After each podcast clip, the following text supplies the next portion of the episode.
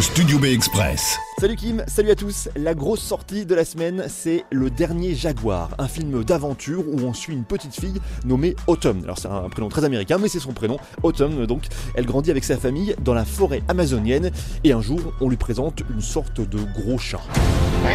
C'est un bébé jaguar? Je vais t'appeler Hope. Je serai là pour te défendre. Quelques années plus tard, alors qu'elle a dû retourner avec sa famille vivre à New York, son père reçoit des nouvelles inquiétantes d'Amazonie. Cher Doc, la situation s'aggrave de jour en jour. Il ne reste qu'un seul et unique jaguar dans la région. On doit aller la sauver. Ça fait 8 ans qu'on a quitté la jungle. On n'ira nulle part.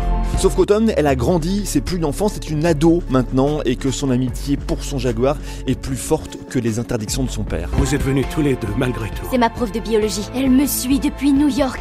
Il faut vraiment qu'on appelle ton père. Avec sa prof de bio, donc embarquée, on va dire un peu malgré elle dans l'aventure, elles vont se retrouver confrontées à des trafiquants d'animaux sauvages.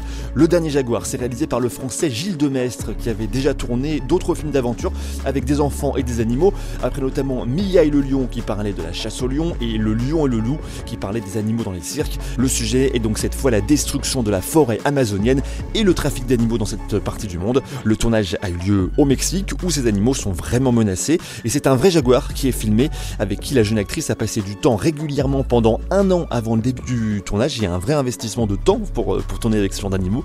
Il y avait même deux jaguars au départ pour avoir une doublure.